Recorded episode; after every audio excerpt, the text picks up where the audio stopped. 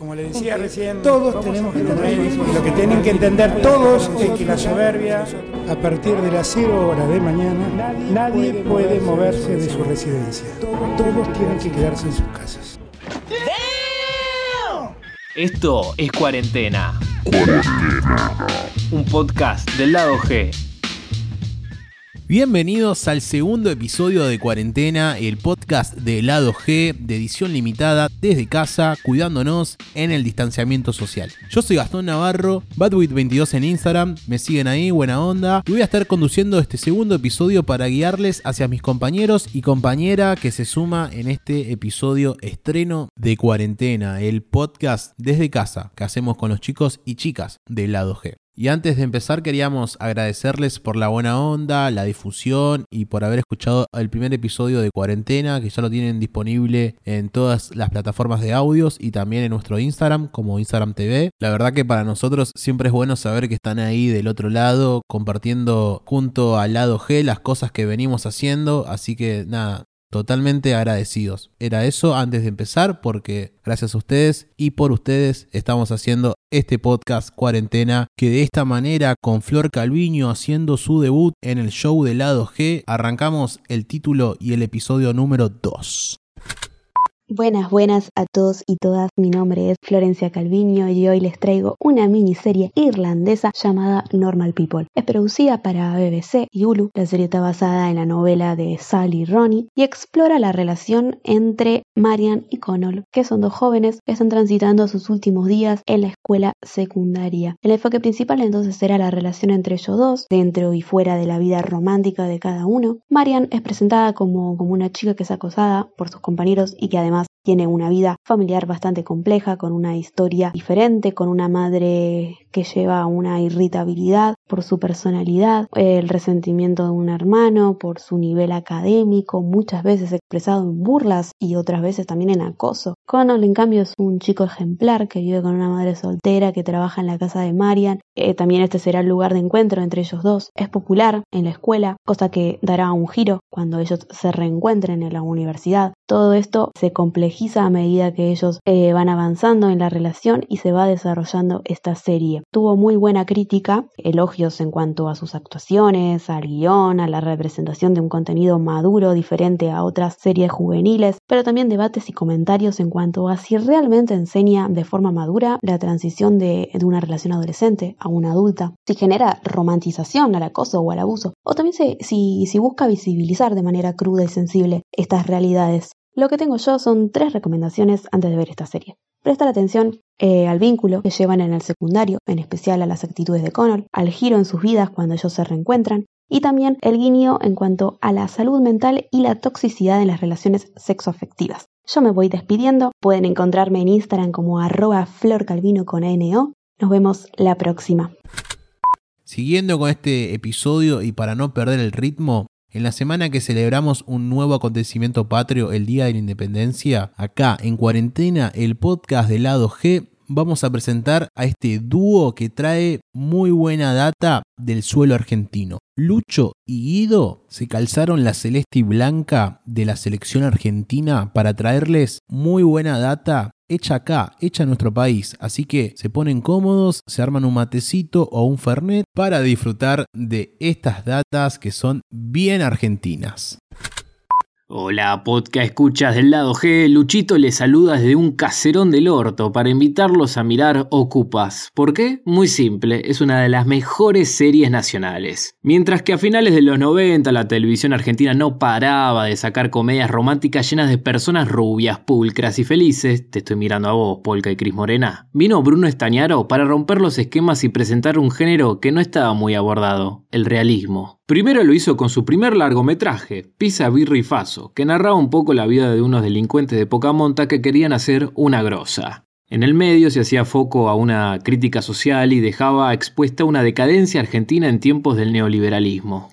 Un año después, Marcelo Tinelli, encantado por la película, lo llama a Bruno para tratar de llevar este género a la pantalla chica. A pesar de hoy en día ser dos personas totalmente diferentes, los planetas se alinearon para presentarnos a Ocupas, una serie que intentaba interpelar a la audiencia y al mismo tiempo mostrar personajes marginados en los 2000. En ella encontramos a Ricardo, un exalumno de la Facultad de Medicina que se mudó con su abuela ya que parece que no le encuentra sentido a su vida hasta que su prima lo llama para ser el casero una especie de mansión que se cae a pedazos. Previamente fue desocupada por supuestos inmigrantes ilegales. Aparecen personajes como Walter, un rolinga que pasea perros y peca de pedante, pero en el fondo es buen tipo. Después está el Chiqui, un hippie que pide moneditas en los semáforos, y el Pollo, un ex compañero de Ricardo que se curtió en la calle y toma un rol de sabio en el mundo de Ocupas, que es una fotografía de la realidad. Dentro de su esquema, popularizó un lenguaje más coloquial y tumbero, además de presentar personas que nunca habían actuado antes, pero estuvieron dispuestos y dieron lo mejor de sí, como el negro Pablo, quien protagonizó una de las mejores escenas escritas y al día de hoy pone la piel de gallina es que Ocupa sobrevive al paso del tiempo, sin explotar ese género pseudo marginal que se fue deformando con los años presentando una ficción que no es. Podés encontrarla en YouTube o en Facebook, solo dos capítulos se encuentran en HD y los demás están sacados de un VHS, porque Ideas del Sur nunca publicó un DVD, aunque la serie en general es disfrutable. Se pensaba una continuación espiritual, pero estalló el 2001 y no fue posible.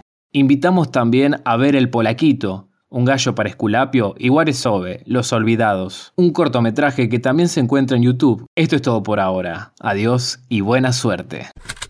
Hola a todos y todas, ¿cómo están? Soy Guido Villanueva y mi recomendación de esta semana es que escuchen Un abrazo antes del apocalipsis, el álbum debut de Verano Cósmico. Este disco se lanzó unos días antes de que se anunciara el regreso a casi fase 1, esta media rara que estamos transitando y viviendo en AMBA, y este grupo oriundo de Villapurredón, en Capital Federal, estrenaba este primer trabajo de 7 canciones que ya con el nombre parece decirlo todo en este contexto. El proceso de grabación se dio de una manera extensa, pero la banda se fue dando cuenta de que sus canciones tenían un hilo conductor la urgencia de amar ante la inminente muerte. Al trabajar de forma conjunta entraron en juego todas las influencias de cada miembro, que van desde el punk hasta el pop y el indie, y de esa forma dieron un sonido con melodías pegadizas, muy buenos arreglos de teclado y referencias a películas, la vida en el barrio y sobre todo la amistad y el cariño humano. En palabras del grupo con el que pude charlar brevemente hace unos días, definían a Verano Cósmico como una banda que intenta transmitir lo que realmente son, personas que rozan la vida y la muerte con humor, sarcasmo y sobre todo amor. Como canciones clave les recomiendo que escuchen. Esta canción se llama Una chica, realmente se llama así, y Voy a estar bien. Antes de cerrar, me gustaría sumar un pequeño homenaje a Rosario Blefari y recomendarles tanto su carrera solista como sus discos en el grupo alternativo de los 90 llamado Suárez, sobre todo su primer disco que se titulaba Horrible. Rosario fue una gran artista argentina y creo que se merecía este humilde reconocimiento en este humilde espacio. Obviamente que si les gustaron estas recomendaciones pueden hacerlo saber en las redes sociales del lado G. Además, a mí me pueden encontrar en Twitter como Guido Villanueva, con un cero en vez de una O, y en Instagram como Guido-Villanueva. Hasta luego y nos escuchamos la próxima. La última recomendación que nos queda en el segundo episodio de cuarentena es para ponerse de pie. El lado G, por intermedio de la voz y conocimiento de Tomás Ruiz, le rinden homenaje al gran y genio Ennio Morricone. Hola amigos del lado G, acá otra vez Tomás Ruiz con ustedes.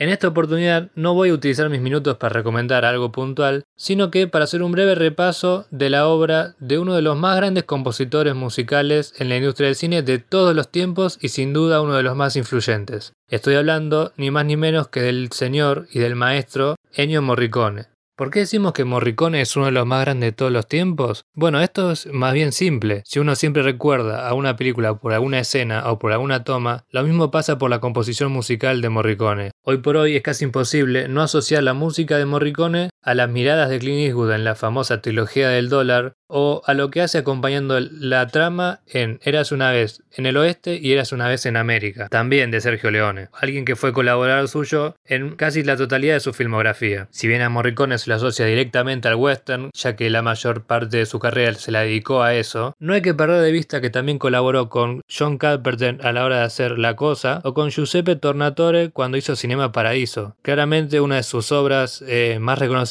también por su excelente banda sonora es Los Intocables de Brian Di Palma y en su más reciente trabajo y su último trabajo digamos a lo mainstream fue con Quentin Tarantino haciendo Los Ocho Más Odiados en su vuelta y digamos su retiro del western. Si bien luego de haber hecho Los Ocho Más Odiados realizó otra película, digamos que su mejor despedida hubiese sido con Los Ocho Más Odiados. ¿Cómo habrá sido importante su participación en Los Odiosos Ocho que la Academia ese año decidió darle a Ennio Morricone su único premio Oscar a la elaboración de Mejor Banda Sonora Original? Si bien este fue un repaso breve y conciso sobre las, mejores obras donde él logró trabajar, hay un pequeño dato de color que nos une a los argentinos con Ennio, que capaz que no se sabe en todo el mundo y que a él capaz que mucho no le gustó, porque Morricone fue el compositor de la música del Mundial del 78, donde Argentina fue organizador y obviamente campeón. En un mundial cargado de polémica y por el contexto político de nuestro país, dudo que a Morricone le haya gustado ser parte, pero bueno, es un dato que nos une con él y no está de más decirlo.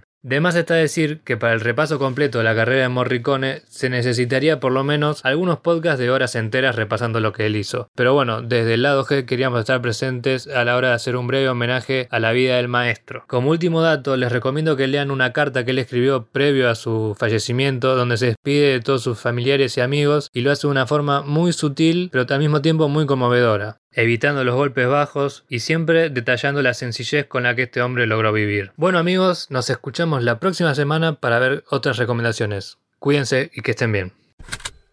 Esto fue el segundo episodio de Cuarentena, el podcast de lado G desde casa. Yo soy Gastón Navarro y me pueden encontrar en Instagram como Badwit22. Nos vemos ahí, nos encontramos también en las redes del lado G, donde todos los días estamos subiendo alguna que otra historia, alguna fotito, para seguir activos y con ustedes en la cuarentena. Que tengan todos muy buen fin de semana. Nos encontramos la próxima en cuarentena con más data y recomendaciones de calidad. Bueno, listo. Cortalo. Cortalo que ya no quieren escuchar más nada. Gracias. Gracias por quedarte acá. Gracias por escuchar Cuarentena. El podcast de lado D. Chao.